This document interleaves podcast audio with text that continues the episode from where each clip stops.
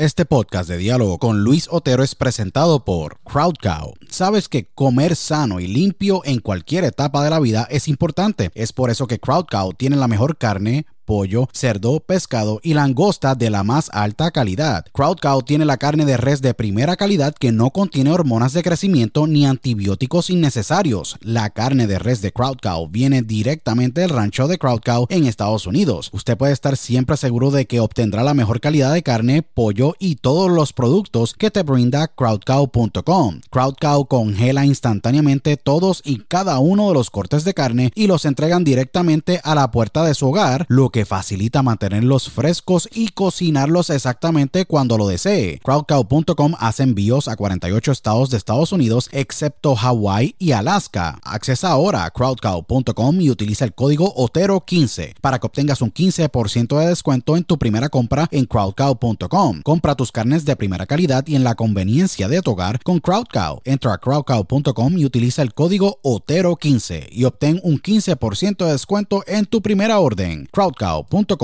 si padeces de estrés, ansiedad y otras condiciones de salud, tu solución es ThoughtCloud. ThoughtCloud.net manufactura el mejor CBD y los mejores productos derivados del CBD. ThoughtCloud tiene el CBD Isolate, CBD Full Spectrum, CBD en cápsulas, CBD en cremas y lociones, CBD en vapes de muchos sabores y los mejores CBD pre-rolls del mercado en sus sabores de Orange Crush, Dragon Fruit, Blueberry Splash y Sour Apple. El CBD de ThoughtCloud es espectacular y buenísimo, ya que tiene tremendos beneficios. Es 100% orgánico, ayuda a mejorar la ansiedad, estrés, bajar la inflamación, dolores crónicos, ayuda a la concentración y otras condiciones de salud. Visita thoughtcloud.net ahora para que hagas tu compra y utilice el código Otero en tu checkout o entra a dialogoconotero.com y accesa el link de ThoughtCloud en nuestro portal para que obtengas un 15% de descuento. Se los digo, ThoughtCloud ha sido increíble para mí y sé que lo será para ti. Nuevamente, accesa a thoughtcloud.net y utiliza el código Otero cuando vayas a hacer tu checkout para que obtengas un 15% de descuento en tu compra. thoughtcloud.net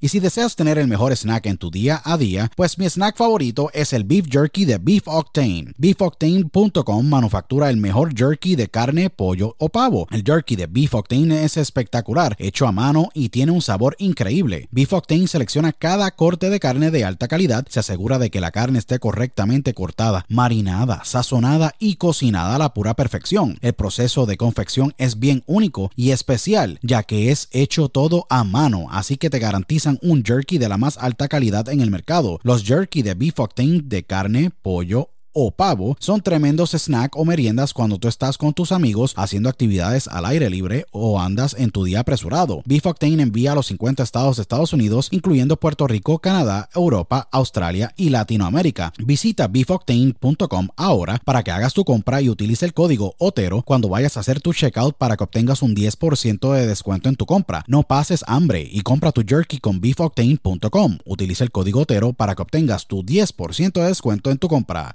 octane.com. Broadcasting live worldwide. Welcome. Are you ready? Welcome. Señoras y señores, welcome. A Diálogo con Luis Otero.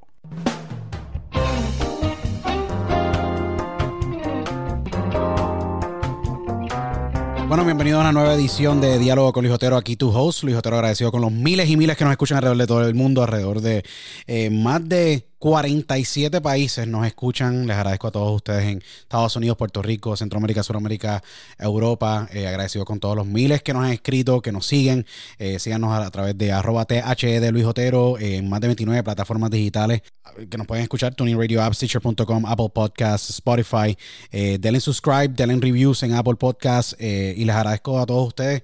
También entren a dialogoconotero.com si quieren buscar un centro específico donde pueden encontrar todos los episodios y los pueden escuchar one by one, pueden entrar a dialogoconotero.com. Eh, el episodio de hoy va a estar bien, bien, bien cool, de verdad. Y eh, es un episodio que llevo planificando hace mucho tiempo. Eh, el invitado que yo tengo durante el día de hoy es un tremendo exponente de la música urbana que, que lleva desarrollándose por los pasados 4 a 5 años. Eh, yo vine a escuchar de él exactamente en el 2017. Él comenzó a, subir unos freestyles en, la plataforma eh, de Facebook que se, poco a poco se han ido, eh, se fueron virales eh, específicamente para el mercado de Puerto Rico y ahí fue creciendo poco a poco después de esos freestyles eh, y fueron miles de visitas, like miles de visitas que tuvo este, este, este gran artista compositor que, tenemos hoy en, el podcast, en este episodio. Eh, lanzó su primer tema en el 2018 por la plataforma SoundCloud. vamos a hablar de eso en este episodio. Vamos a hablar de la relación que él tiene con Nio García. Vamos a hablar sobre los nueve temas que, que, que, actualmente están en las plataformas digitales, pero eh, hay un pipeline increíble de temas que vienen por ahí. Adicional de todo esto, eh, las, colaboraciones, que tiene con Kendall, que es un gran artista también que, ha ido subiendo en, en género urbano. Eh, es parte de esta nueva cepa, esta nueva ola de, artistas de Puerto Rico, pero que tiene una base bien grande de fanáticos que está creciendo, no tan solo en Puerto Rico, pero sus fanáticos mayormente se encuentran en Alemania, en Chile, en Estados Unidos, eh, en Centroamérica, e inclusive la base de México es uno de esos territorios que está creciendo grandemente. Para mí es un gran placer tener en, el episodio de Diálogo con Luis al gran compositor y artista y muy amigo mío, el gran eh, Bernier. Bienvenido aquí a Diálogo con Luis Otero. Bernier, gracias por aceptar la invitación, brother. ¿Todo bien? Oye, súper agradecido de estar aquí contigo por esta oportunidad y nada, vamos a hablar aquí un rato y de verdad que tú sabes, tú eres mi, mi pana desde hace mucho tiempo y hace tiempo que quería hacer esto contigo, so vamos por encima. No. me preguntan lo que tú quieras. no, yo, te agradezco mucho. no, yo te agradezco muchísimo la, oportunidad, de verdad, de, poder tener este diálogo contigo y que lo, que, que lo grabemos, porque hemos tenido diálogos, mucha gente tiene que leer diálogos en la vida, y muchas veces, pues, nunca, tú sabes, uno se acuerda, pero no puede volver a revisitar esto. Esto es lo bueno de tener un, podcast y gracias a Dios pues nos ha ido muy bien de poder tener estas conversaciones y poder hablar de temas que a veces la gente nunca nos va a poder escuchar en otro sitio, hablar de ellos. Claro. Eh, no, por ley. Eh, mano, te ha ido súper bien, eh, estás haciendo un montón de cosas bien brutales, tienes nueve temas afuera, ha sido un crecimiento de, bien interesante desde el 2017. Me acuerdo cuando, como se fuera ayer, el 2017 tú empiezas, empiezas a, tocar esa vena, ¿me entiendes?, de musical que siempre has tenido, porque yo digo que los artistas nacen, eh, muchos se hacen en proceso y obviamente llegan a niveles estratosféricos, otros son artistas, ¿me entiendes?, que tienen otro, una visión diferente de lo que quieren ser. Yo digo que ser artista, pues, se puede llevar por diferentes aguas, pero en el 2017 tú empiezas tirando freestyles. Freestyles obviamente es una de las maneras más, yo creo, más efectivas de causar impacto. Eh, para, alcanzar mucho público. No, definitivo. Mira un ejemplo. El gran fenómeno que, creó Benny Benny eh, Freestyle Mania, de ahí salió Freestyle, Mania, Freestyle Mania, de ahí salió Julito, de ahí salió, se han salido un montón de muchachos, ¿me entiendes?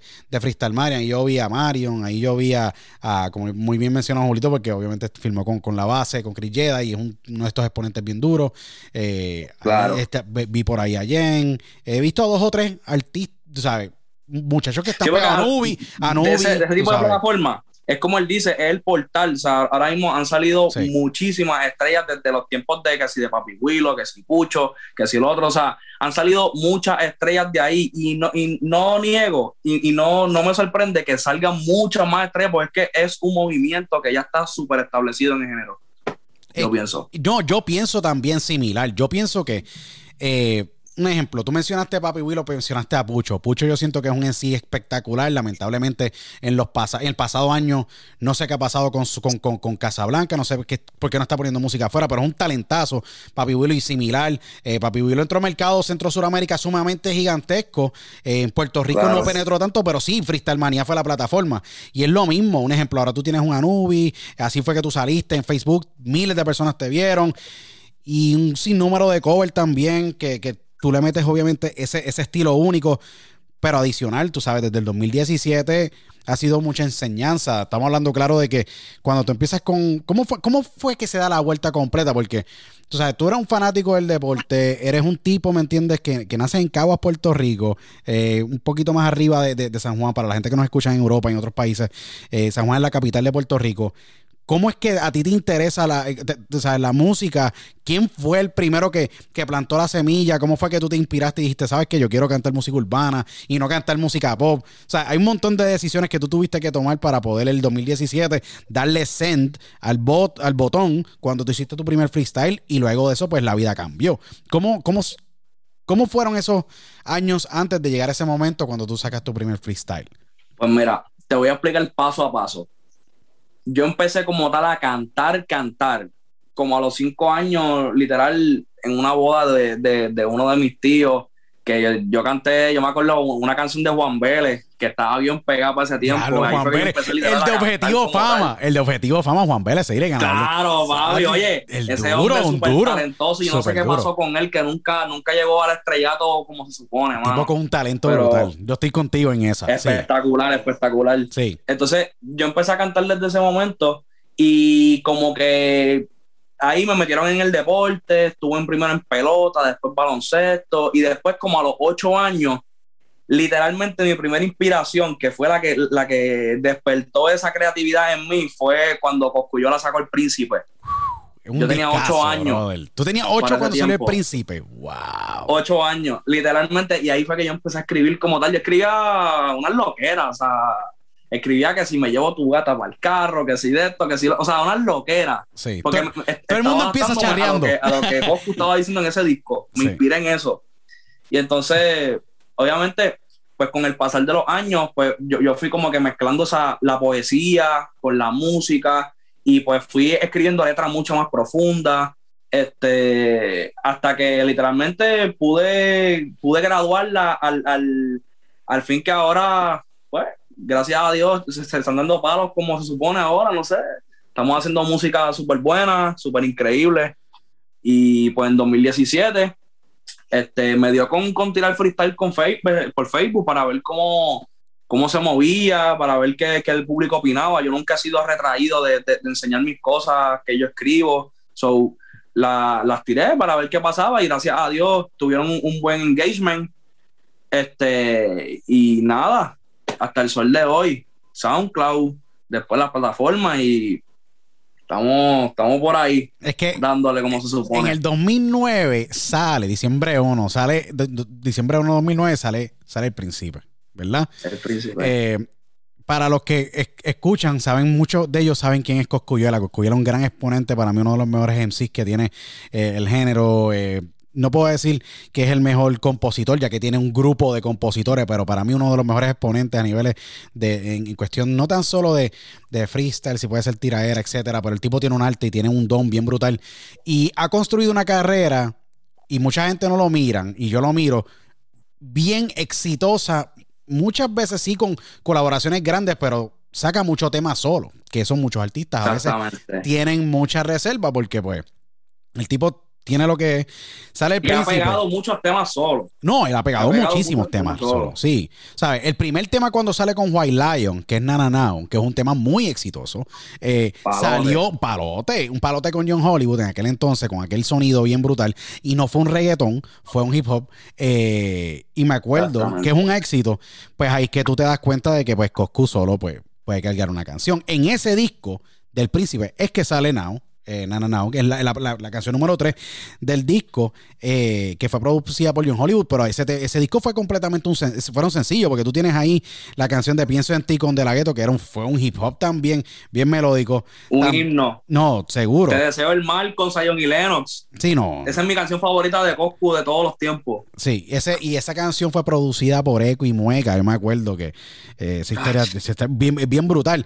Kendo eh, tenía participación en ese disco, me acuerdo, eh, Yomar el Caballo Negro, si no me equivoco, eh, estuvo, yo creo que fue una de las últimas eh, canciones que él hizo, eh, que estaba Yomar y también hizo un pesito que fue solo, que eso fue un, una canción para Un pesito aquí, un pesito allá. Súper dura. Sí, no, un palo brutal. No, entonces, que ese, ese, disco, de, verdad, ese disco no tiene fallos. Desde, desde, el track 1 hasta el último track no hay fallos. O sea, para mí ese disco es una obra de arte y yo pienso que ese disco es uno de, de los top 10 discos del género. O sea, de los mejores discos del género de todos los tiempos.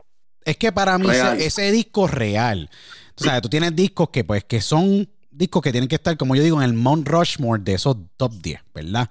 De esos top 10 discos. Ese disco tiene que estar en esa lista. Yo siento que Casa de, Casa de Leones tiene que estar ahí también. También, ya, si yo te cuento. Sí, no. Es que Casa de Leones yo encuentro que es un disco que llevó un colectivo a que cada uno fuera exitoso, pero con un tema pudieron recoger, ¿me entiendes? Muchísimo éxito. Y yo creo que y la gente no sabe, pero Joel y Randy no comienzan ahí. Joel y Randy comienzan en Diamond, Music, en los Majestic, mucho, antes, mucho antes. Claro, Mucho antes, pero un disco como ese, tienes El Príncipe que hemos hablado, yo creo que el obviamente, nada como, como, como el cartel. Que por, cierto, que por cierto, en Casa de Leones se supone que por ellos iban a ir Ñejo y Dálmata. Y que después fue que los cambiaron a este. A ellos no pudieron estar y ahí fue que los llamaron a ellos dos. O sea, y ahora mismo, si a mí me preguntan qué tema me recuerda a mi infancia, yo siempre voy a decir no te veo. Es que, y que fue un, tema bien brutal porque en ese disco, ese, tema fue, si no me equivoco, fue Dexter, eh, DJ Blast y DJ Gombi, que pues mucha gente no lo menciona, pero Gombi es tremendo y un productor de muchos años. hicieron ese tema y era un soca. Esa canción es una soca, ¿me entiendes? Un soca, exactamente. Que, es un soca. Eh, eso es un estilo musical que se, que se produce mucho en las islas del Caribe. Eh, San Martín, San Tomás, Santa Cruz. Y hicieron un soca y a mí me sorprendió. Bien brutal porque yo, ese sonido no existe. No, dime cuántos socas han habido después de ese. Han habido uno que otro, pero tampoco es un género que mucha gente se mete. Bien pocos, bien pocos que sean este, pero así desde los más recientes que han salido así soca, Anuel sacó este uno que se llama El Manual, que fue en el disco de Manuel, que eso es un soca. Y también el J. Kille soltó uno que se llama la de Yo soy loco cuando lo mueve así. Eso también es un soca. Seguro. Y que es tremendo. Que son, que son, bien pocos los que han salido así. igual, para que la pases bien, para que la pases bien de Arcángel, es un tema que tiene soca envuelto ahí. Lo que pasa es que le metieron unas baterías adicionales y yo creo que pues ahí es que Tiny, si no me equivoco, y Nelly más Secreta hicieron el arreglo ahí, pero me acuerdo que sí, tiene soca, porque el, BPM va mucho más rápido. ¿Qué pasa? No todo, el, no todo el mundo se puede trepar en un soca. ¿Me entiendes? Que ese, eso es una de las cosas que yo hay que evaluar a la hora de, de, cuando uno es un artista. de verdad.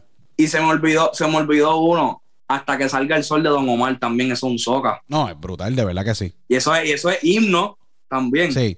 Sí, hasta que salga el sol Sí, no, seguro, porque esa es la misma pista de Belidanza. O que hasta salga, hasta que salga el sol y Belidanza, son temas que tienen, eh, sí, no, tienen, tienen soca y tienen hasta elementos de danza solito. De verdad, si tú te pones a pensar bien. Exacto.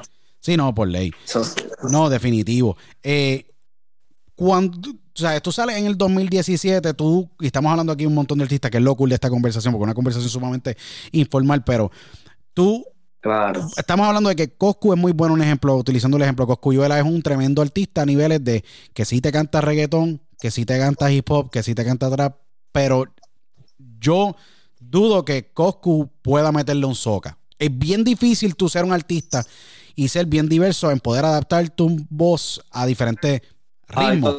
yo, te yo te he escuchado a ti en temas como 80 BPM, ¿me entiendes? Te he escuchado en 120 BPM y eso es la velocidad de la canción y te he escuchado en diferentes tipos de modelos, desde música bien romántica hasta música bien calle, hasta freestyle.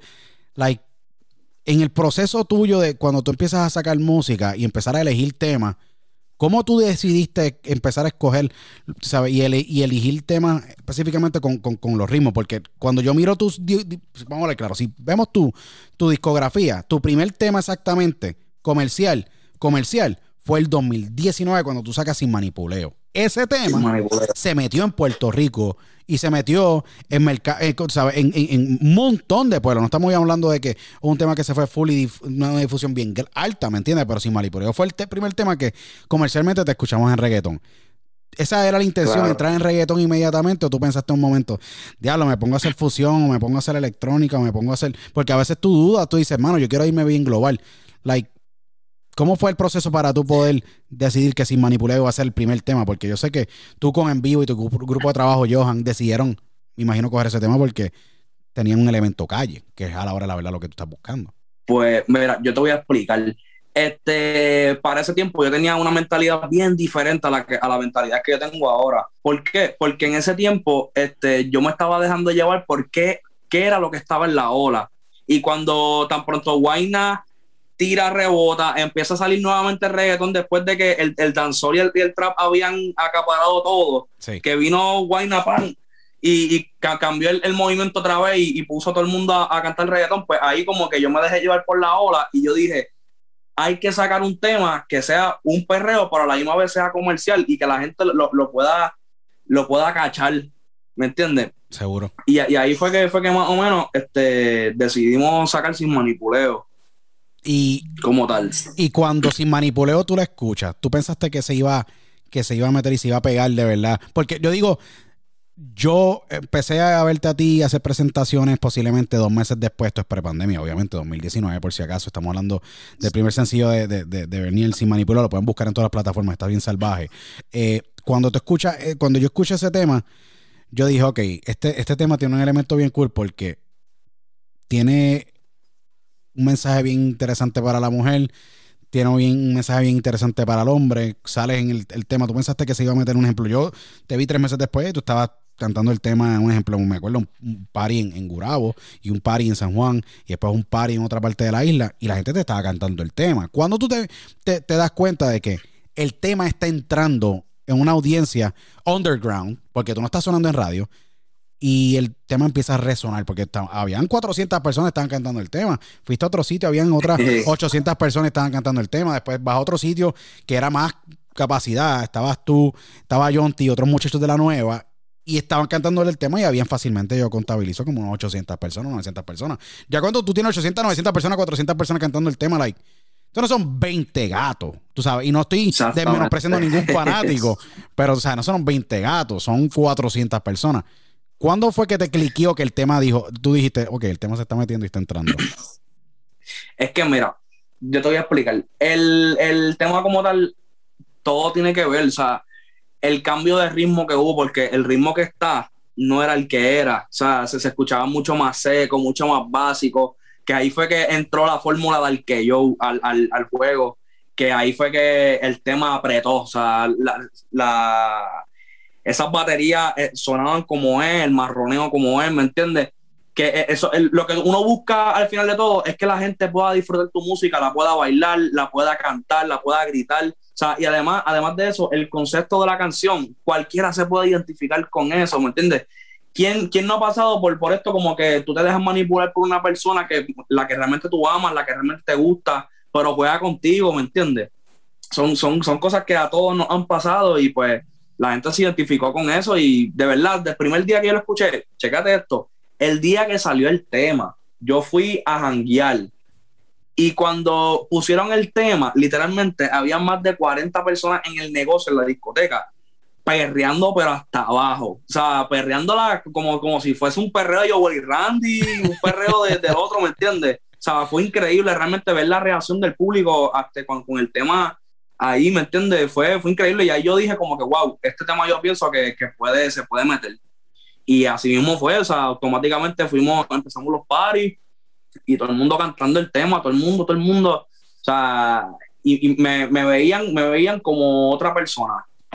Es que de verdad tiene que ser bien, tiene, tiene que ser bien, una experiencia bien, bien interesante, hermano, llena de como que un montón de adrenalina cuando tú, cuando tú escuchas tu primer tema y tú sabes que empieza a meterse el tema y tú empiezas a cantarlo eso debe ser un poquito surreal, de verdad. Te puede es que realmente yo, nunca pensé que, el, que, el, que mi primer tema lo iban a, a, coger así, ¿me entiendes? Nunca, nunca, nunca pensé eso, real.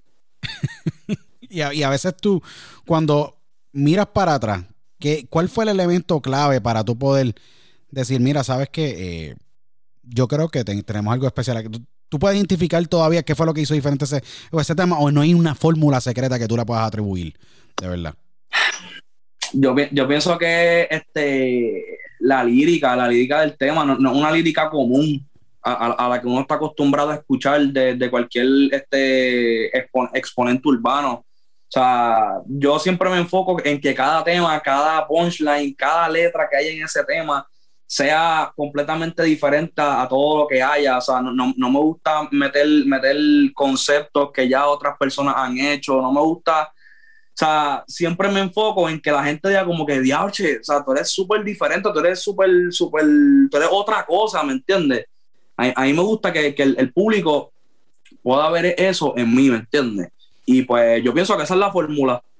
Es que la, la fórmula que ganadora para ti siempre ha sido como que eh, habla, tú escribes de la, de la vida, tú eres un compositor, la gente, yo se lo digo abiertamente, ¿sabes? Bernier, tú eres compositor, tú le has escrito letras y estás trabajando con Ni García, con Goldie, con nombres que, tú sabes, grandes eh, en la industria, porque confían en tus letras. Sea, tú tienes letras.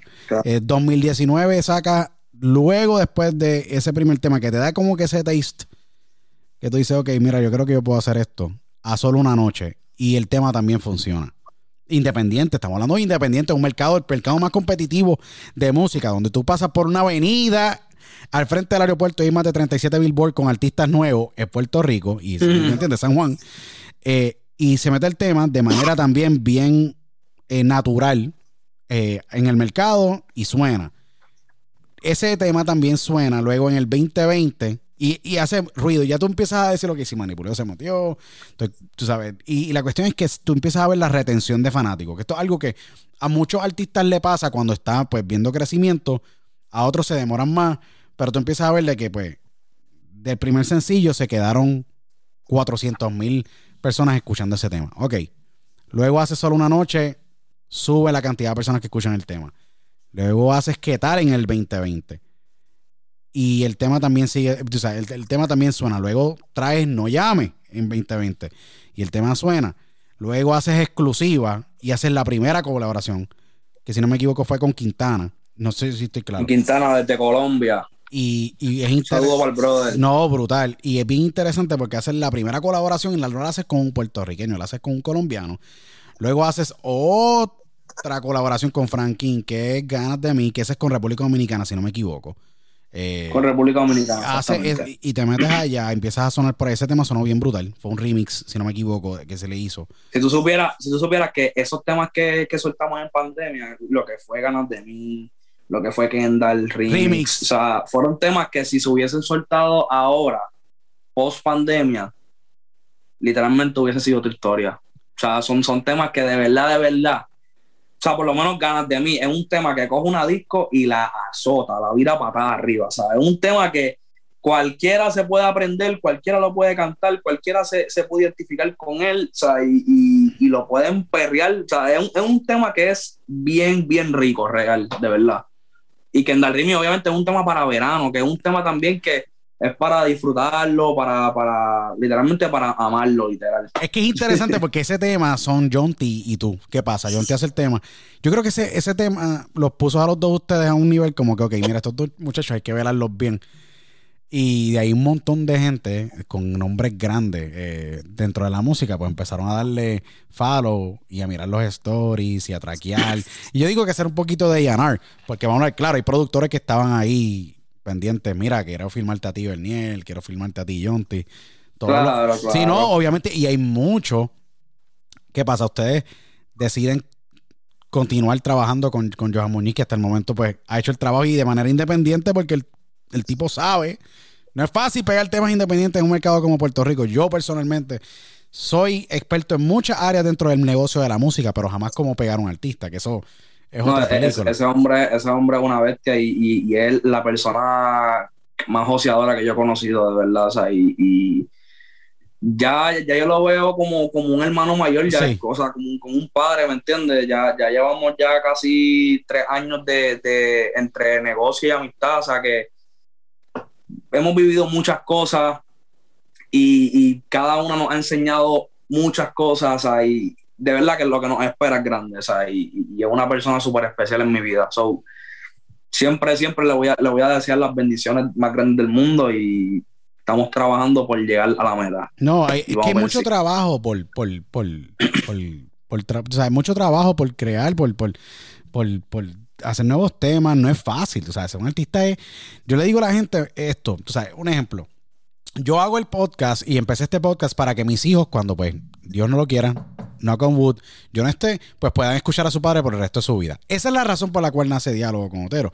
¿Qué pasa? En el proceso, pues uno, pues, eh, pues el podcast ha crecido, son más de ciento y pico de mil oyentes, eh, estamos creciendo un montón de mercados, pero la, fundación y, la misión siempre ha sido pues tener grandes diálogos como un ejemplo, como un artista como, como tú, Berniel, pero eh, y llevar tu música alrededor del mundo y llevar ese mensaje porque es importante. Yo digo que si hubiera más medios que apoyaran talentos que son de rising y que están creciendo, eh, es bien difícil apoyar un talento abajo, es muy fácil arriba. Por eso es que a mí me encanta tener diálogos con Open Coming Artists, porque yo creo que las conversaciones son mucho más sustanciales ellos aprovechan más el tener el espacio de aquí de una hora, hora y media, poder hablar de, su música y su carrera eh, y todo lo demás.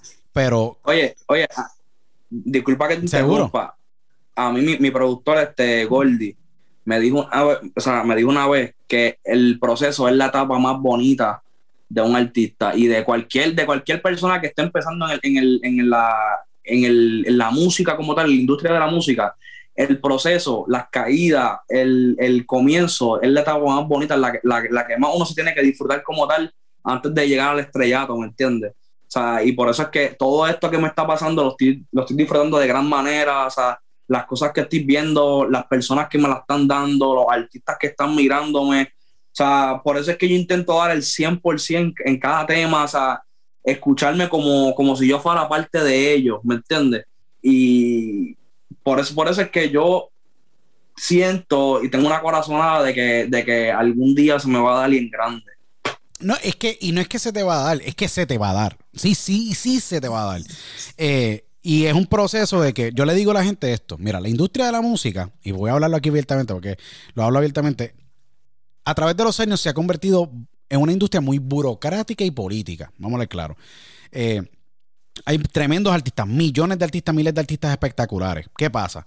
La industria de la música se compone por yo digo los ocho gigantes, los diez gigantes, los Universal Republic, los no Universal del mundo, los, los que hoy día son los archivos, los conglomerados, ¿me entiendes? Como los Columbia, tú tienes a los Sony, eh, tú tienes a, los BMG, los Bertelsmann Group of the World, tienes todas estas multinacionales, ¿correcto? ¿Qué pasa? Ellos son los que tienen un market share grandísimo debido al capital y la estructura que ellos tienen como pulpo de poderle llegar a todos los medios de manera masiva, etcétera.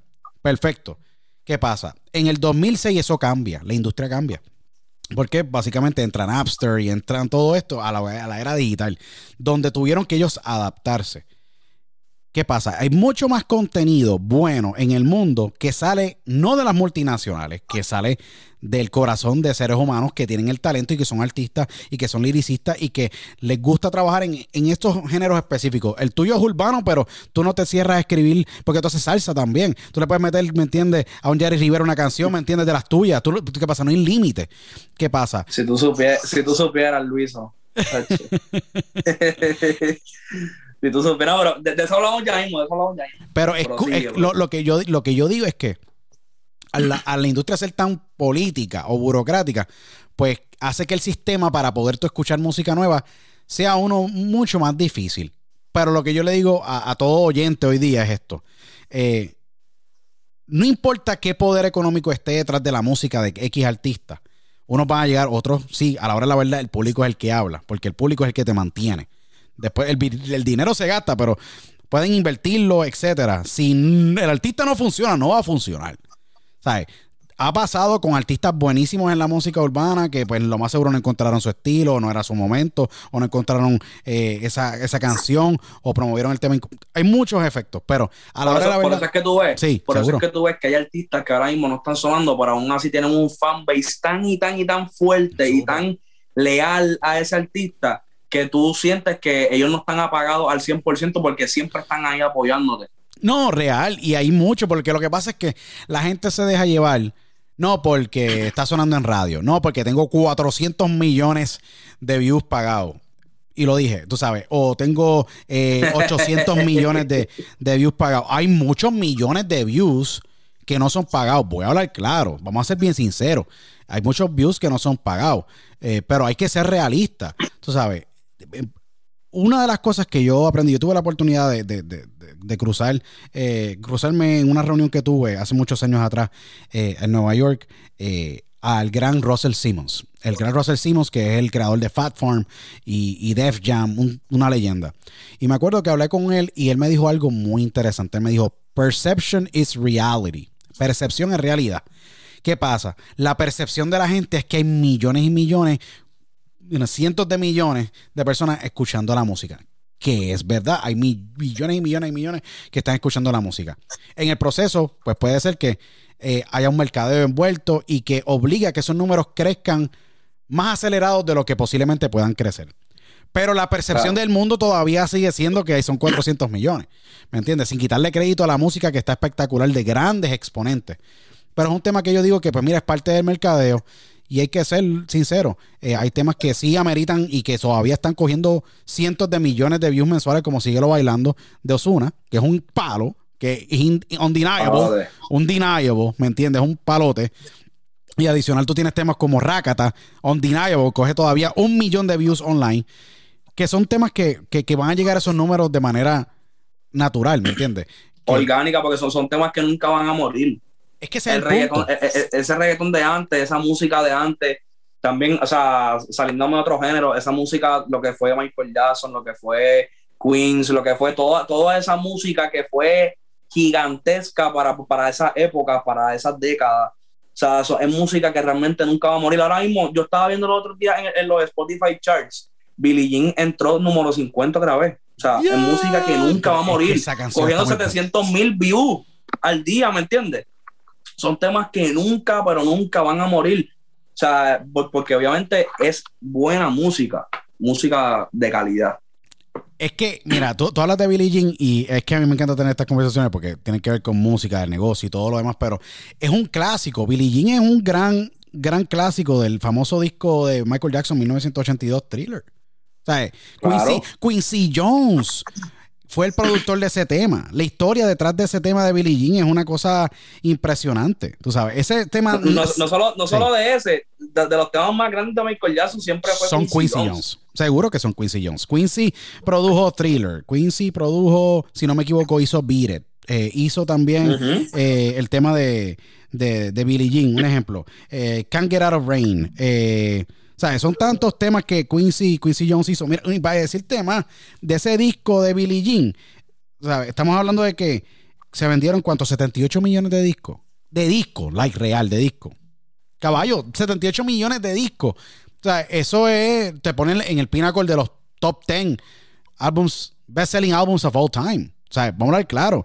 ¿sabes? Michael Jackson hay un antes y un después de ese disco si no me equivoco, yo creo que ese disco llegó a ganar, o, no, sé si el disco o Michael Jackson como tal, que llegó a ganar el, el, disco de Uranio, que es el disco de, de, de, más, de más, copias vendidas, de más millones de copias vendidas en la historia, al lado de lo que fueron los Beatles, lo que fue, creo que el Presley, si no me equivoco. O sea, que fue uno de los que ganó ese disco de, Uranio, que es, que es mucho más, más grande que de lo que es platino, que si diamante que viste, no sé si, si, si me equivoco o si me puede este, no, no, no, y, tienes un punto. Es un, el, disco se fue disco diamante, no uranio, si no me equivoco. diamante. Disco se fue 33 veces plat, 33 veces platino, el disco, ¿ok?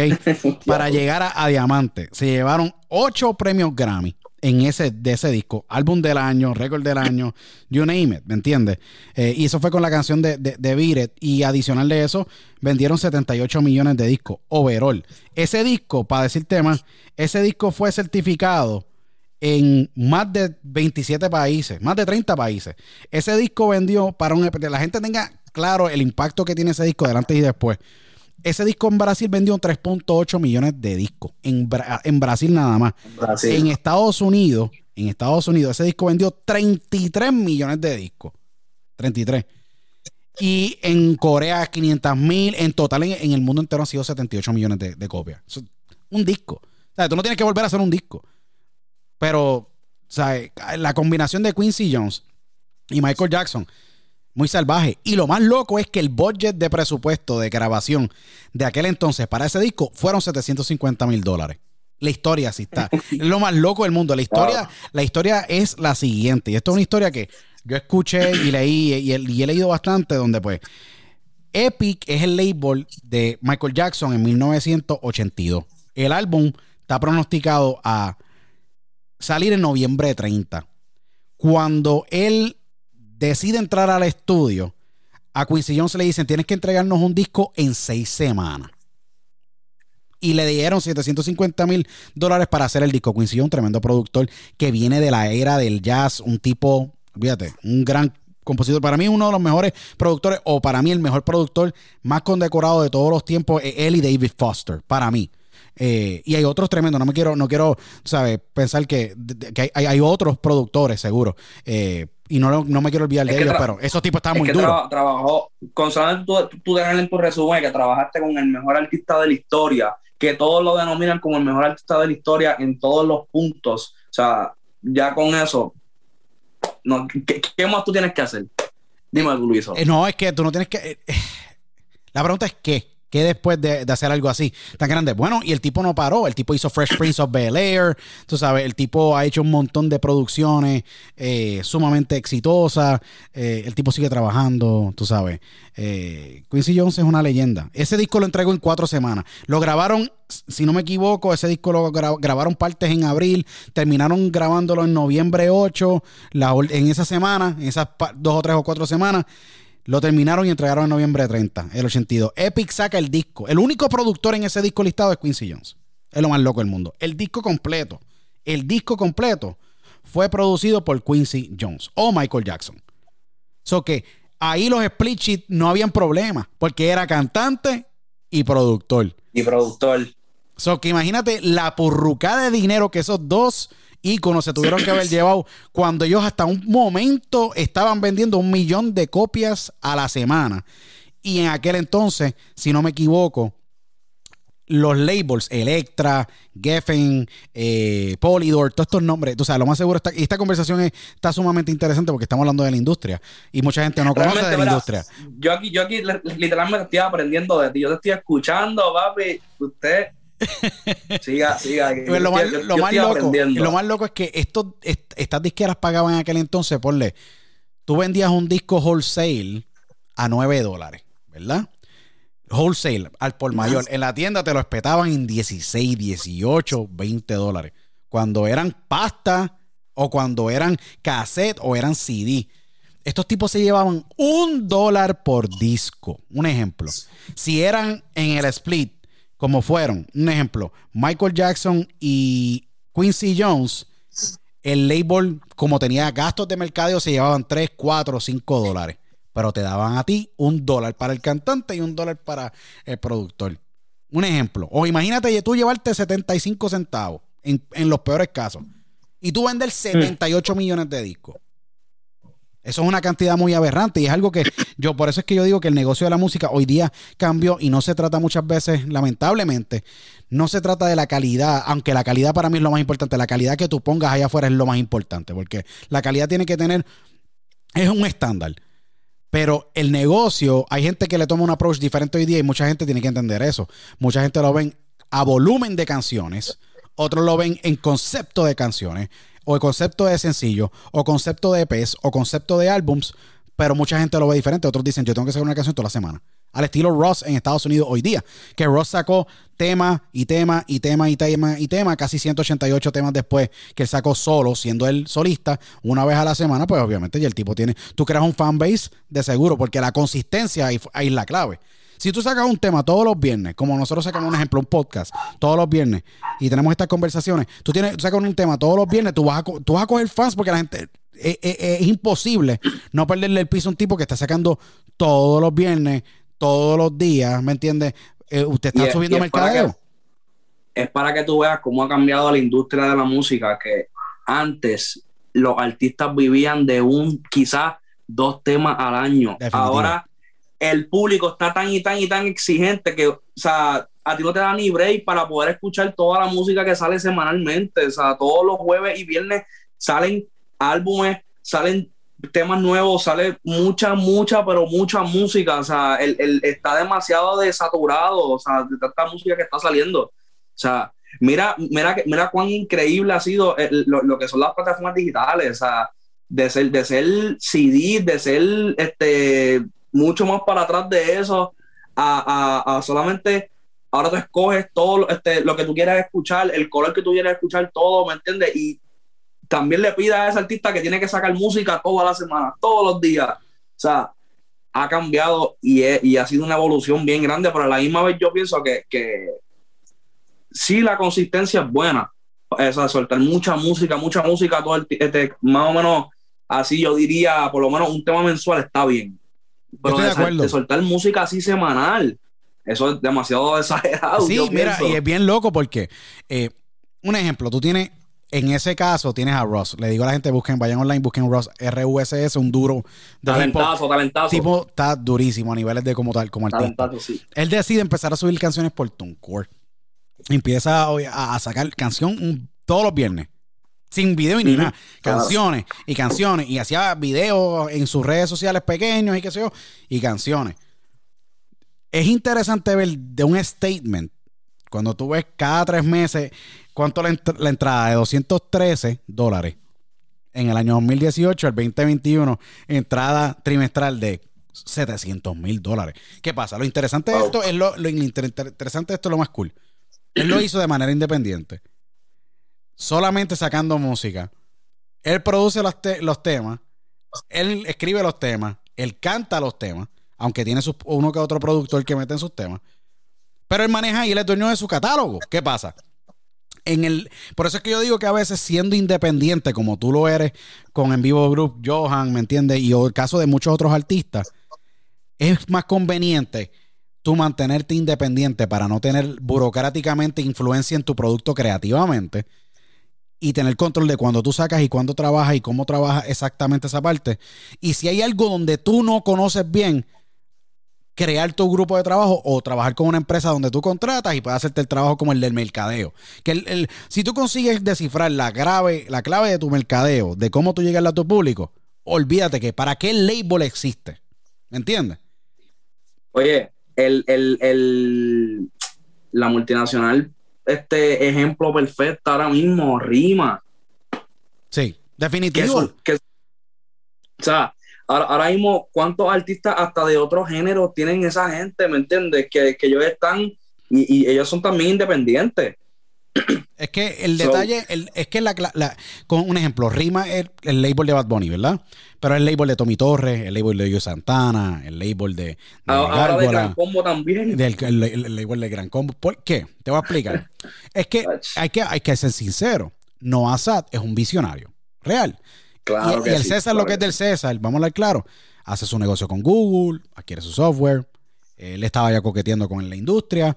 Busca la manera de poder llegar o llenar un vacío o entender exactamente cómo mercadear o llegarle al mercado internacional de manera en la cual él no tenga que depender de hacer un negocio con una multinacional.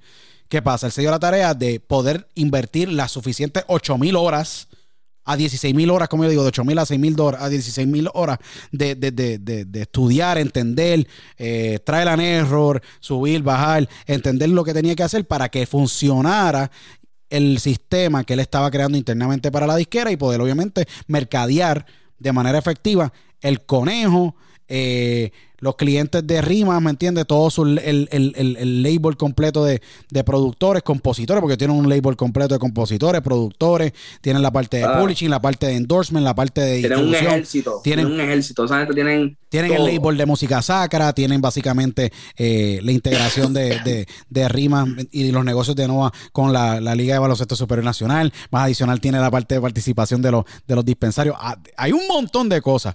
Y es todo, es todo, Rimas es todo ¿Qué pasa? Rima tiene un tremendo, tiene, un negocio muy sólido debido al funcionamiento que tienen estructura y no tan solo esa parte que hay que hacer un highlight. Y siempre hay espacio para mejorar, no estoy diciendo que son los perfectos, pero han sabido entender el mercado y poder servir ese mercado y encontrar la necesidad del mercado. ¿Qué pasa? Puerto Rico, si tú miras a ver cuando el conejo salió, el conejo salió, si no me equivoco, cuando el conejo salió, eh, y si no me equivoco fue 2000 2016. 2016. Como en octubre, más o menos octubre. Cuando el conejo sale, él viene a, hacer un disruption del sonido y del palabreo que se utilizaba en las canciones.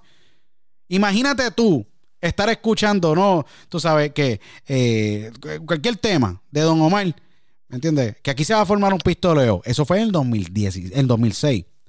Y tú decir un tipo, un, ¿sabes? Tú tienes un artista como el conejo, o decir de que, mira, que tú sabes, tú eres mi gata gante el 2006, pero llega el conejo y te dice puta en la canción. Dice, diablo, qué shock. ¿Qué pasa? Cuando tú entiendes, cuando la gente, la gente, ahora claro, el que no escuchaba el conejo lo tuvo que escuchar. ¿Por qué? Porque él trabajó los primeros tres o cuatro años. Y lo más seguro la gente no miren esto. Pero el conejo trabajó el el, shock effect. Fue un shock statement, un shock effect, ¿me entiendes? Y, trabajó lo que era eh, el, impacto y el shock en sus líricas para poder crear un fanbase de gente que le gustaba la música o que hablaran mal. Porque recuerda, en Hollywood, Good business is good business.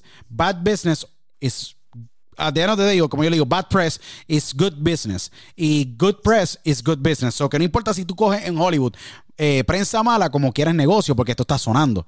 So que a la hora de la verdad es crear el shock effect. Todo lo que lo hace es un shock effect. Anuncio para Puerto Rico en el Coliseo. Vamos a hacerlo, ¿me entiendes? Es el shock effect. Si tú trabajas con el shock effect y tratas de crear un base y impacta a la gente y haces todo de la manera más espontánea, porque a, la hora de la verdad, intencionalmente o no intencionalmente, de manera espontánea, tú puedes crear el efecto de que la gente no se lo espera. Y a la gente no esperarse psicológicamente y, neuro, y neurológicamente, te impacta a un punto que tú te quedas pensando. Siempre que te pasa algo. Oye, oye, Luis, y es para que tú veas de lo que es 2016 hasta 2021, para que tú sepas, o sea, que tú, tú lo sabes. El público hoy en día no tiene tapujos de nada, de nada. Prefieren que tú les digas las cosas como son a tú esconderse detrás de una lírica como hacía antes, como, como Juan Luis Guerra, como el otro, como el otro, que te, te, tapaban, te disfrazaban un mensaje, algo, algo doble sentido, te lo disfrazaban algo súper hermoso, súper bonito. Ahora, o sea, a la gente le gusta que tú le digas cabrón, que tú le digas puta, que tú le digas esto, o sea, y no les molesta. Tú entras a Twitter, tú entras a Twitter y la, la, la comunidad de Twitter es bien explícita, bien sin tapujos, de nada, no hay nada, ¿me entiendes? Y, es para que tú veas a lo que ha llegado la sociedad a través de, no tan solo de la música, de todo, ¿me entiendes? Y es que se rompió el hielo, ¿me entiendes? ¿Qué pasa? Ahora... Y es lo que tú dices, el shock effect. Sí, es que es un shock effect. A la hora de la verdad, vamos a hablar claro. Tú pones en perspectiva criar un hijo ahora, a criar un hijo en los 50, 60, 70. Ah, Sacho. Es complejo, ¿por qué? Porque si tú le quieres inculcar valores o tú quieres básicamente que tus hijos se crezcan eh, pues de la manera más limpia posible, vas a tener que tú explicarle. Y yo digo, mira, yo soy padre de dos, eh, casado, llevo, voy a cumplir 11 años con mi esposa, ¿me entiendes? Casado, ¿y qué pasa? Cuando tú te pones a pensar, o sea, esas, las conversaciones incómodas tienen que ocurrir. Eso es lo que, la música, eso es lo que la música, ¿me entiendes? Así explícita o la música que tiene ese shock efecto, esa música que te dice esa cruel verdad o te la canta como es, están creando ese shock effect para tú poder tener esa conversación que muchas veces cuando tú se la diluías no ocurría. Sí, porque ahora mismo realmente el, tipo de música como, como se está interpretando hoy en día ha roto esa barrera de la, de la que estamos hablando. Que, que esas conversaciones incómodas que se tienen que tocar, este, cómo, un padre este, va a crear un hijo, decirle las cosas como son hoy en día, no, no tratar de, de, desviarle el, no, no, no, o sea, vamos a decirle, mira, esto es lo que es, esto es lo que es, esto es lo otro, o sea, y, la música se ha encargado de eso. Lastimosamente, a, pesar de que este, las generaciones más viejas no quieran, no quieran aceptarlo, o sea, esto es lo que hay. Yo digo y esto es lo que, lo, que, lo, que está, lo que está llevando el negocio a otro nivel, el mercado como tal. Disculpa. Es que, es que Berniel, eh, eh, el, ser humano siempre va a ser resistente al cambio. Dime cuánta gente no se resistieron al conejo y hoy día son fanáticos. Vamos a ver claro, que levanten la mano. Oye, que levanten la mano. lo ven como un dios. Igual que Brian Myers. Sí, igual que Brian Myers, Anónimo, igual que Anuel, igual que todos los cantantes, sin, sin que se me quede alguno, eh, de todos ellos. Eh, brother, todos resistieron a la ola del trap y tuvieron que aceptar el trap. ¿Me entiendes? Tuvieron que aceptar el trap que es... para, mira, que es para que tú veas la doble moral. Anuel tan pronto salió, ah, que sí que cafra, que sí esto, que sí lo otro, que sí lo otro. Cambió a comercial. Ah, ha hecho el de antes. ¿Me entiendes? Seguro. O sea, este, es, como que, mira, pero decídete, ¿qué, ¿qué, es lo que tú quieres? ¿Que, que te diga las cosas como son o, o, que volvamos sí, antes? Sí, no, por eso, por eso mismo, que sea el detalle, que hay que, hay que tener eso claro, de verdad. Eh, hay que tener eso bien claro. So que, mano, tú sabes, es una de estas cosas que, la gente tiene que entender y comprender. Mira, los tiempos cambian, eh, los trends cambian, la gente, el paladar cambia, el, sonido cambia. Eh, tiene que, todo, todo, yo como digo, todo cambia cuando algo bueno sale. ¿Qué pasa? El sonido cambió, un ejemplo, cuando salió Te Bote, el sonido cambió. Un ejemplo. Y vamos a ver claro, John Martino y todo el corillo ahí de ese tema, bien cabrón, ¿me entiendes? Tú estuviste bien cerca y eres bien cercano con ellos. Cambió el sonido. de ahí sale un asesina, después de eso entra una canción, ¿me entiendes? De sale, sale, un, sale, empieza a salir un reggaetón la, y cambia el sonido. con, con, con amenaza y solo, que también fue un danzor que se metió, pero duro, sí, duro, no. que fue o sea, cambia el sonido, lo que tú dices. Es cambian el sonido y es lo que es lo que pasa. La gente no se puede resistir al cambio. Tienen que estar abiertos a dialogar y, y entender. Y mira, puede ser que sea Cocolo de la Mata y te encante el gran combo, te encante que en paz descanse. Tú sabes, estamos haciendo este podcast hoy, el día que pues, lamentablemente nos comunicaron al mundo que el gran Larry Harlow, el judío maravilloso de la Fania, falleció. Pero un ejemplo, tú puedes ser Cocolo, puedes ser, te encantan las baladas, te encanta Rocky. Y tú vas, tú sabes, no importa, sabes, puedes por lo menos entender de que, mira, hay un género de música urbana que ahí está a pujones eh, todavía creciendo y que encontraron la manera de que el mundo le guste la música. Tú sabes, no podemos comparar Prime Record 1992 cuando el gran Julio Kendo eh, y Correa, que Prime Records sacan en aquel entonces un Bicosí, un General, ¿me entiendes? Un Nando Boom. En aquel entonces Panamá, Puerto Rico, era el sonido muy diferente. Nada va a ser igual. O que hay que la gente tiene que aclimatar, es aclimatar el oído. Y, toma tiempo. Todo lo bueno toma tiempo y, a veces tú educar a, tu público. Eh, muchas veces la gente no entiende eh, pero esa es la verdad. O sea, el, impacto tú lo creas con consistencia y haciendo buenas uniones. Y, y, yo creo que muchas veces hasta en la mesa de negocios siendo flexible. Porque en la industria de la música pasa que muchos artistas no es flexible y dicen, este es el por ciento mío y se acabó. Si no, no sale el tema. Mira, el, ese, lo más seguro, ese tema no va a volver a tener la oportunidad de salir y se va a morir ahí. Mano, para eso sácalo. Yo odio ver cada productor y compositor con un inventario ahí bien brutal de más de 40 canciones y ningún tema ha salido. a mí me duele el alma porque digo, ¿sabes que son 40 temas, brother? Y sin salir que yo me imagino que tú ahora mismo, con estos nueve temas que tienes, eh, que han salido afuera, y que by the way, hay que decirlo, el último tema que sacaste eh, fue con JG, si no me equivoco. Eh, que el tiempo. El tiempo, que está bien duro ese tema. Pueden entrar a Bernier Music en Instagram. está duro. Y, y, tú puedes entender, como yo le digo a la gente, que, que, hay tremendos temas allá afuera de Bernier y con las colaboraciones que tú tienes, pero yo me imagino que tú tienes que tener un baúl de 30 temas ahí. Mira, ¿Cuántos temas tú tienes guardados? ¿Cuántos temas tú tienes guardados? Te voy a decir. Ahora mismo, descontando los nueve temas que han salido, yo tengo más de 150 temas en, en la carpeta. Casi, casi, casi, casi 160 temas, más o menos. Wow. O sea, y, y oye, te puedo, te puedo jurar, Luiso, te puedo jurar que la música que está afuera solamente aperitivo, literalmente. O sea, aperitivo porque es que estos últimos cuatro meses, cinco meses, he encontrado lo que realmente amo hacer. O sea, y, lo, que realmente siento que yo puedo dominar. Y wow, es, música literalmente para volar los sentidos. O sea, música súper diferente, eh, un sonido completamente este, contrario a todo lo que está sucediendo en el género hoy en día. O sea, y lo voy a demostrar. Pronto lo voy a demostrar. O sea, los, eh, eh, el pipeline que tenemos ah, de, este año al próximo, o sea, son temas que cada uno va a hacer su trabajo y, cada uno va, a abrir un, público que, nos va a coger pronto. So, de tu verás, o sea, viene mucha, mucha música diferente, pero un sonido que solamente te puedo decir que muy pocos van a poder hacer. Es que cada artista tiene su propio sonido, ¿me entiendes? Tú tienes tu propio tono y lo que yo digo es esto cuando la gente te escuchen por primera vez en cualquiera de los temas tuyos, se van a acordar del tono de voz tuyo cuando salgan en la radio. ¿Qué pasa? Tú tienes esos tonos de voz que es bien interesante, que tienen... Eh, es, fácil de acordarse cuando tú estás cantando, ¿me entiendes? Tienes ese tono de voz como Balvin. Tú sabes cuando Balvin está cantando. Eh, claro, claro. Igual, tú sabes cuando Don Omar está cantando, cuando Yankee. Tú tienes ese, ese mismo estilo, ¿me entiendes? En que obviamente te escucho y yo sé, mira, ese es Berniel, el que está sonando.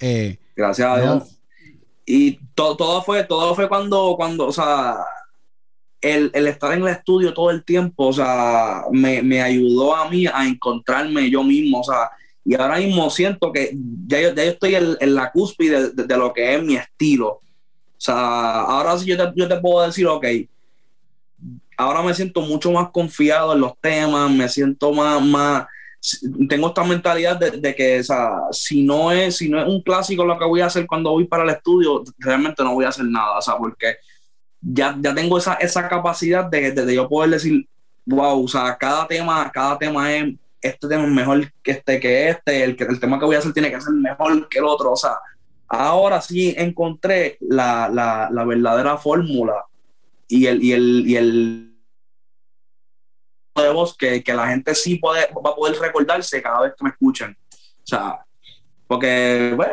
unos truquitos ahí que hicimos, pero vamos, vamos a ver, vamos a ver.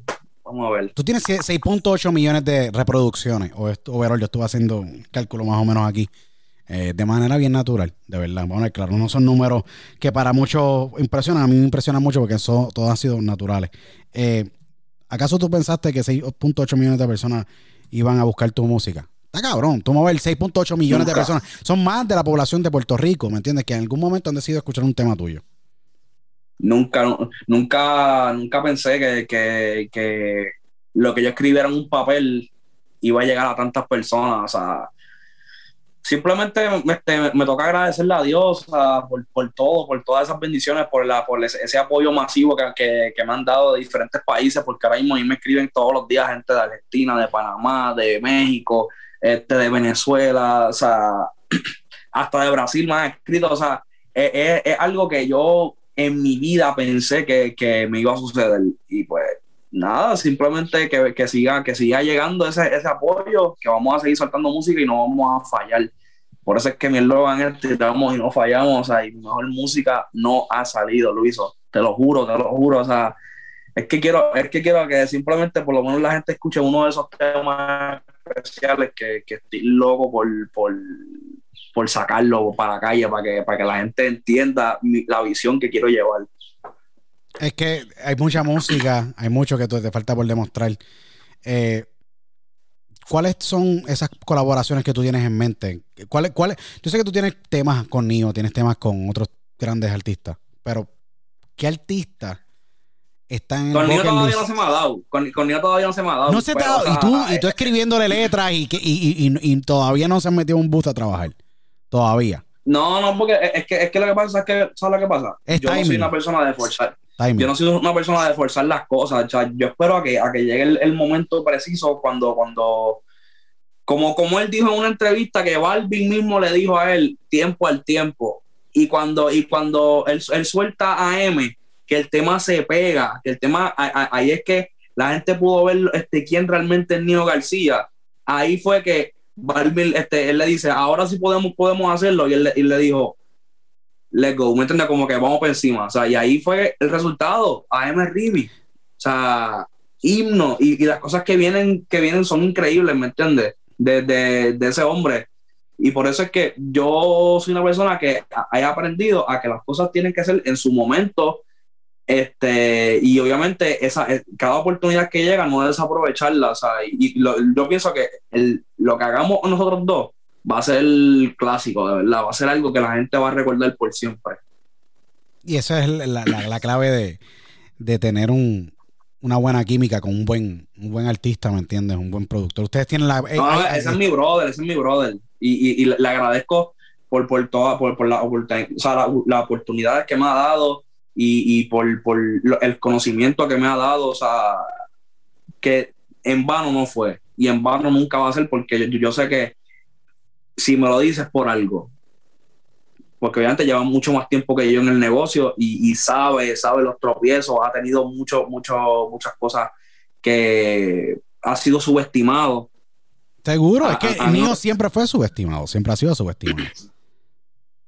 Y, mira, y mira lo que está ocurriendo con él. ¿Por qué? Porque la consistencia y porque es un joseador de verdad, ¿me entiendes? Y yo, yo sé que esas bendiciones que están cayendo van a seguir llegando. O sea, y, y ahora que se incorpora Gordy también a, a, la, a la, ecuación, también mi, mi, este, uno de mis mejores amigos también, que es George, que es su fotógrafo, o sea, son personas que nunca, nunca van, van a, dejar de, de josear por lo que quieren, por lo que aman.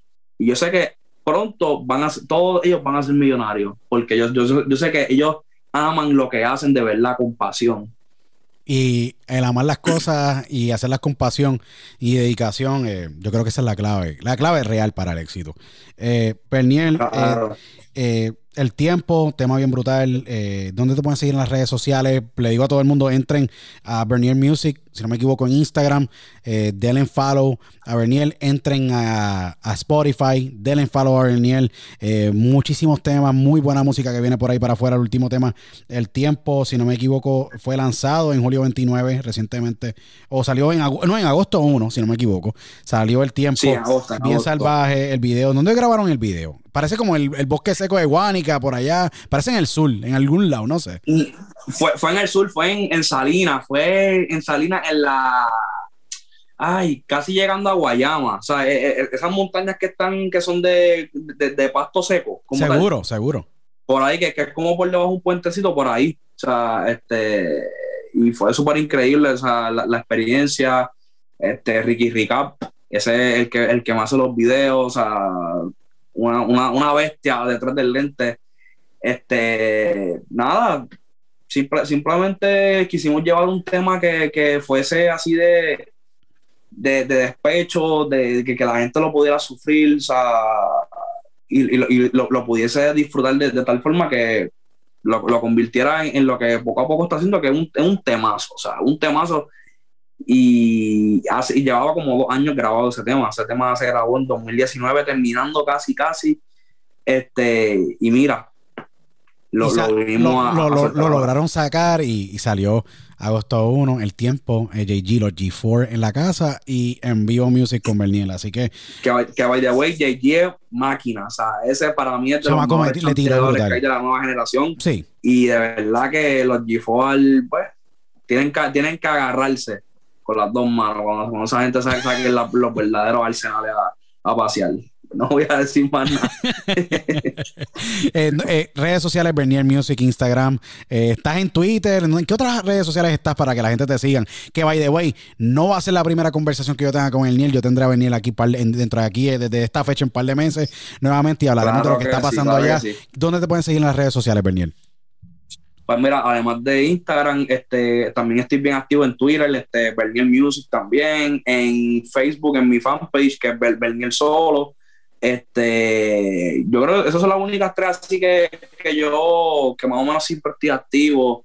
Todas las demás son TikTok, así no lo uso mucho. Es que es este, difícil mantenerse con tanta. Sí, es difícil mantenerse con tanta red social. Que yo digo, ¿sabes qué? No, no se puede. Definitivamente no se puede. Está fácil, pero por lo menos en Twitter estoy bien activo siempre mandando, mandando las frases que son para que, para que la gente las identifique de una. mandando fuego, mandando fuego, por ley. Claro, claro. Papi, eh, Bernier, me alegra, me alegra mucho verte tener éxito, hermano, verte crecer, verte, eh, o sea, crecer muchísimo desde el 2017. Es sumamente gratificante para mí. Tú hemos visto desde cero, tú sí que hemos visto desde cero y, de verdad que, papi, agradecido por, por el apoyo que, que, nos da a nosotros, a, a los artistas nuevos este, nada, o sea, ha sido un placer estar ahí contigo, una, una gran oportunidad y que, que, se repita. No, es que se repita, definitivamente. Vamos encima, encima tú, oye, tú eres de, de, las personas que más admiro, súper conocedor de la industria. O sea, yo puedo estar aquí contigo hablando horas y horas y horas y en no me voy a cansar porque compartimos, compartimos un mismo, ¿cómo se dice esto? No, compartimos una misma pasión, que es la música. exactamente, exactamente, la música. O sea, ¿Qué, más se puede decir de eso? No, sí, cualquier día que se pueda hablar de música, ¿me entiendes? Abiertamente, disfrutarse de la conversación es un buen día. Y hoy ha sido, como digo, cuando estamos grabando este, este gran episodio con el gran Bernier, eh, compositor, artista de música urbana, eh, que está creciendo, uno de los artistas de mayor crecimiento en los pasados años, es bien cool. So, que hoy, así como digo, hoy, ha sido, un, hoy, ha sido un buen día y van a volverse a repetir eh, una edición nuevamente con Bernier próximamente. Bernier, es bien, bien bueno verte crecer. Yo me siento sumamente feliz, de verdad de que se estén realizando todas las cosas que te estás proponiendo y lo más importante, estás dando eh, de qué hablar y estás dando mucho, eh, eh, le estás dando mucho a aprender a, la nueva generación de que con trabajo incansable, consistente y con trabajo con, con mucha pasión, las cosas se pueden lograr. Y ese yo creo que es el mejor mensaje de, de, de, de tu carrera, de que contra viento y marea lo estoy logrando eso que si lo pudiste tú lograr, lo puede lograr cualquiera de, los de la nueva que quiere, que quiera meterle, porque todo el que tenga talento tiene espacio, siempre y cuando luego de entrar a la industria sepa manejarse, que esa es la clave. No, oye, oye, y, déjame, déjame decir algo rápido antes de que nos vayamos. la nueva generación, la nueva ola que está saliendo hoy en día, se lo estoy diciendo, es una de las mejores olas que ha habido en, en el género urbano en la historia. O sea, mucho, mucho sonido diferente, mucho, o sea, se atreven a, estar en otros géneros musicales. Eh, mucha música súper, súper, wow, súper brutal, ¿me entiendes? Cada exponente tiene su esquina y de verdad que yo apuesto todo a ella. Vamos por encima, todos estamos en las mismas edades, entre 20 años, 19 años, 18. O sea, hay un futuro bien grande en la, industria. Y ya, ya, ya, han habido varias personas que son visionarios que ya están haciendo sus discos, están haciendo sus diligencias para que esta generación tenga más visibilidad. So, vamos por encima y agradezco a Dios por, por haber sido parte de esta generación que viene ahora, porque de verdad que lo que viene es candela, candela, pura. Yo creo que, la, yo creo que la, industria se prepara para unos 20 años bien bien rápido y bien interesantes y emocionantes. Yo creo que estos 20 años van a ser bien cruciales para poder eh, llevar la industria y sitiar el género de la música urbana, no tan solo esa parte, sino el entender mejor cuál va a ser el rol importante y crucial dentro de la mesa de negociación del artista con las corporaciones, ¿me entienden? Dentro de la industria. Yo creo que el artista va a tener demasiado, demasiado poder.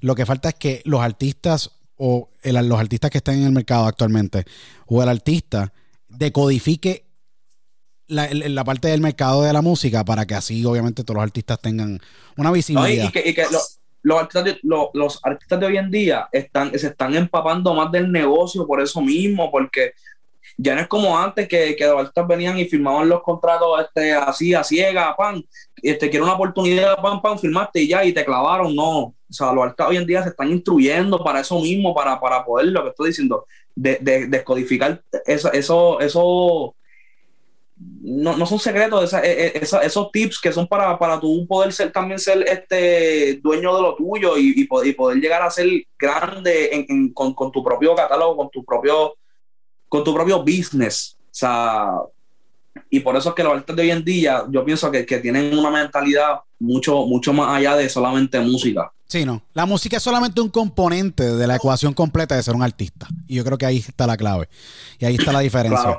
Eh, venía que se vuelva a repetir, ha sido un diálogo espectacular, me lo he disfrutado completamente. Eso va, eso va. Eh, y, de una, de una, claro que sí, un placer. No, siempre. no, de verdad que sí. Eh, el tiempo con Bernier, vayan y busquen en las redes sociales, eh, en todas las plataformas digitales, vayan a Spotify, denle follow eh, a Bernier, eh, tremendo talento, brother, sabes que aquí estamos siempre para ti. esperamos verte seguir creciendo y que se vuelva a repetir dentro de un par de meses. Agradecido contigo, a todos los que nos escuchan, los miles.